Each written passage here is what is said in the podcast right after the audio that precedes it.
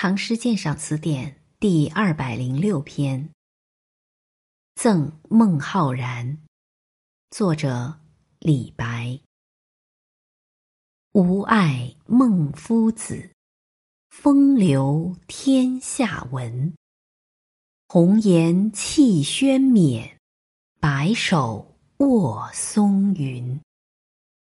醉月频众盛，迷花。不是君，高山安可仰？徒此揖清芬。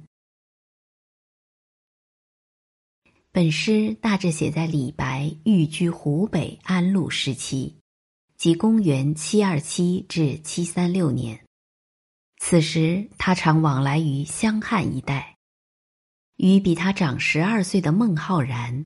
结下了深厚友谊。诗的风格自然飘逸，描绘了孟浩然风流儒雅的形象，同时也抒发了李白与他思想感情上的共鸣。李白的律诗不屑为格律所拘束，而是追求古体的自然流走之势。直抒胸臆，透出一股飘逸之气。前人称“太白于律”，犹为古诗之意，情深而词显，又出乎自然。要其旨趣所归，开郁宣志，特于风骚为尽焉。本诗就有这样的特色。首先看其章法结构。首联即点题：“吾爱孟夫子，风流天下闻。”开门见山，抒发了对孟浩然的亲近爱慕之情。一个“爱”字，是贯穿全诗的抒情线索。风流指浩然潇洒清远的风度人品和超然不凡的文学才华。这一联提纲挈领，总摄全诗，到底如何风流，就要看中间二联的笔墨了。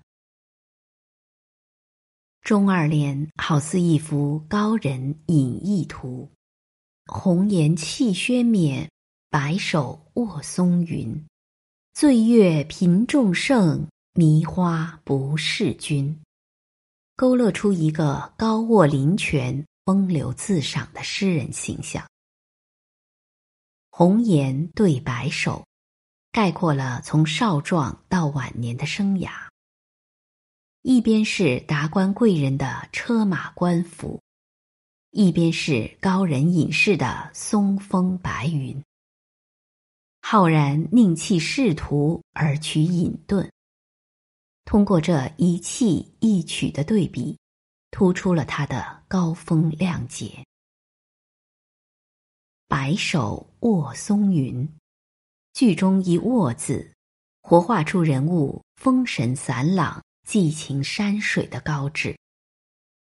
如果说颔联是从纵的方面写浩然的生平，那么颈联则是在横的方面写他的隐居生活。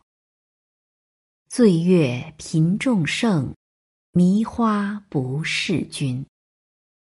在皓月当空的清宵，他把酒临风，往往之于沉醉；有时则于繁花丛中流连忘返。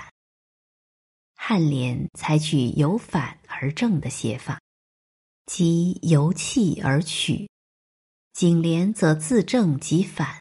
由隐居写到不是君，纵横正反，笔姿灵活。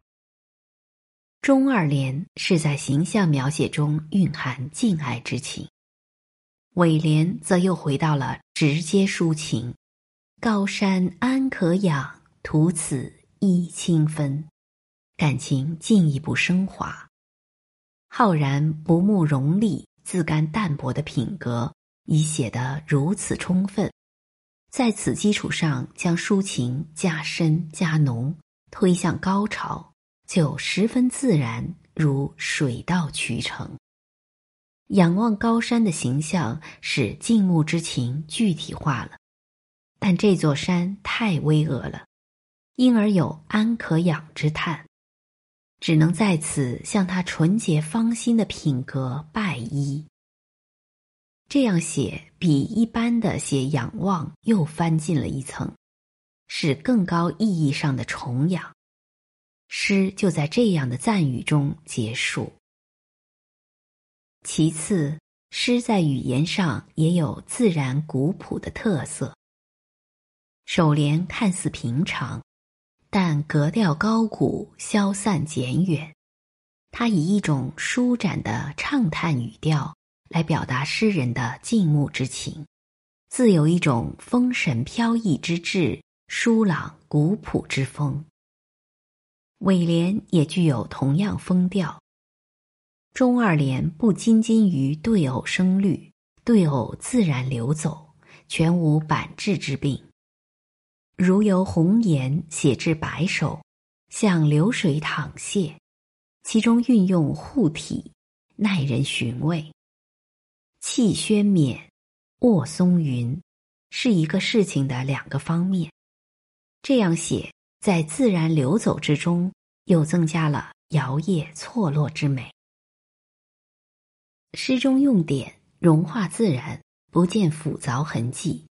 如仲圣用曹魏时徐邈的故事，他喜欢喝酒，将清酒叫做圣人，浊酒叫做贤人。仲圣就是喝醉酒之意，与世君构成巧妙的对偶。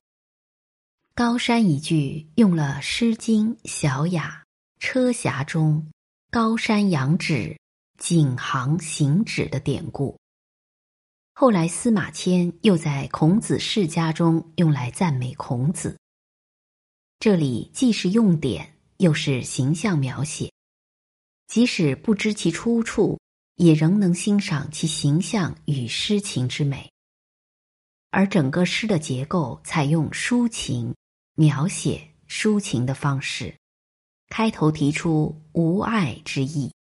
自然的过渡到描写，接出可爱之处，最后归结到敬爱，依感情的自然流淌，结撰成篇，所以像行云流水般舒卷自如，表现出诗人率真自然的感情。本篇鉴赏文作者黄宝华。